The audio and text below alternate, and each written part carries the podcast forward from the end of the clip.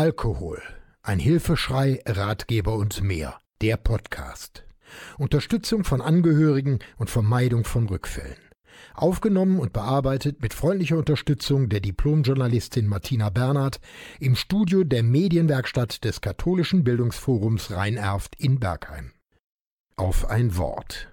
Stark gegen die Sucht. Wer kennt sie nicht? Kleine Raupe Nimmersatt, nach einer Geschichte des US-Amerikaners Eric Kahle, der seiner Schwester eine Freude machen wollte und den großen Hunger der kleinen Raupe beschreibt. Sie, die sich von Montag bis Sonntag und von Seite zu Seite frisst und letztlich zu einem wunderschönen Schmetterling wird. Jetzt hat der Kreuzbund Düsseldorf die Geschichte der von der Apfelmade Immerstrack veröffentlicht. Autor Reinhard Metz und Illustrator Horst Stauf präsentieren auf eindrucksvolle Weise die gleiche Metamorphose, diesmal geht es allerdings um das Suchtverhalten. Wie die Fabel endet, darüber spreche ich mit dem Autoren Reinhard Metz. Hallo Reinhard, was hat dich bewogen, diese Geschichte so zusammenzustellen?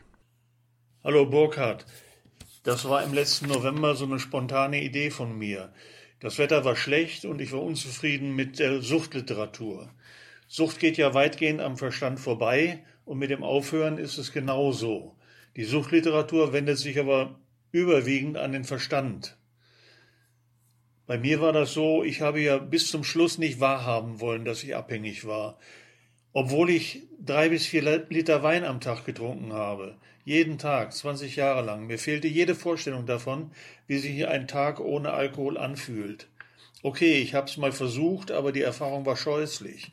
Zittern, Unruhe, null Konzentration. Mein Verstand sagte mir, sauf bloß weiter. Aber irgendwann habe ich dann begriffen, dass ich ein Alki geworden war, und das fühlte sich für mich nicht gut an. Erst dieses Gefühl gab mir die Kraft, tatsächlich damit aufzuhören. Ist sie an die kleine Raupe angelehnt oder wovon handelt eure Geschichte? Die kleine Raupe geht ja von der Situation des Kleinkindes aus. Essen, essen und alles ausprobieren, um so groß wie die Großen zu werden.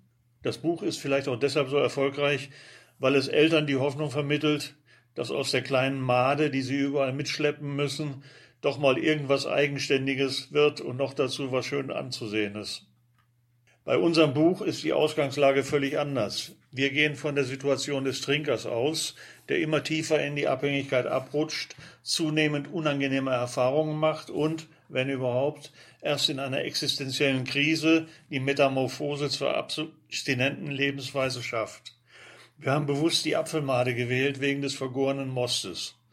Mit Kaulquappe und Frosch hätte die Geschichte nicht funktioniert zumal die Freiheit des Schmetterlings ein sehr passendes Bild der abstinenten Lebensweise ist. Welche Zielgruppe habt ihr? An wen richtet ihr euch genau?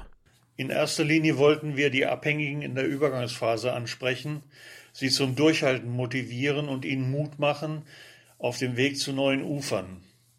Vielleicht hilft es ja abends gegen die Einsamkeit in der Suchtklinik.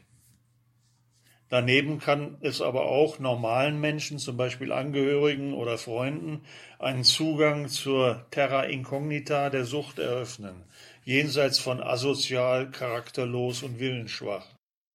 Sag mal, ist die Geschichte auch für Schulen geeignet? Da bin ich skeptisch.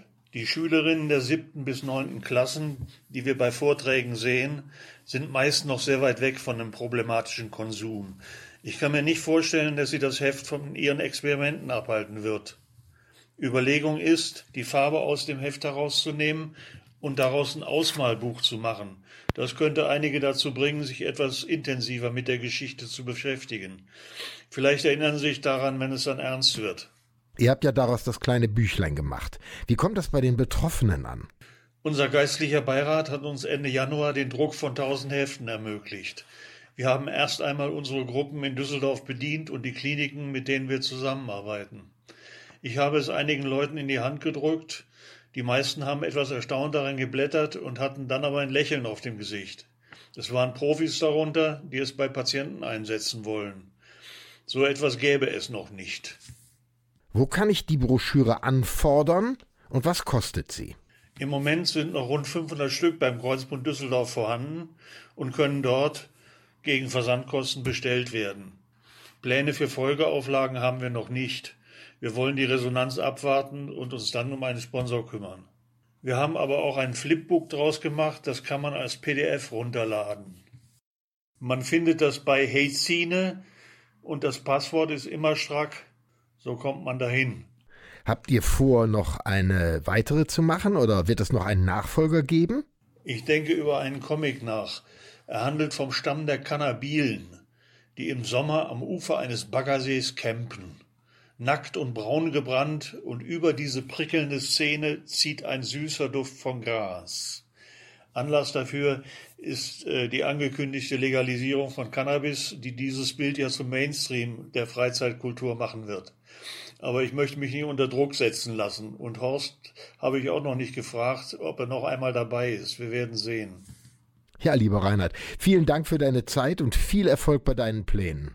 Oder besser gesagt, euren Plänen. Ich werde mich hin und wieder bei euch melden und dann unsere Zuhörer informieren. Noch ein kleiner Nachtrag. Beim Fertigstellen des Beitrags ist mir aufgefallen, dass die Adresse zum kostenlosen Runterladen nicht eindeutig rüberkam. Schaut einfach mal bei www.kreuzpunkt-düsseldorf.de. Dort gibt es weitere Infos. Du kannst alles das und viel mehr, aber auch nachlesen, schau mal auf meine Webseite unter www.burkhard-tom.de. Diesen und weitere Podcasts gibt's auch rund um die Uhr in der Mediathek von NRVision. Wir hören und sehen uns auf www.nrvision.de.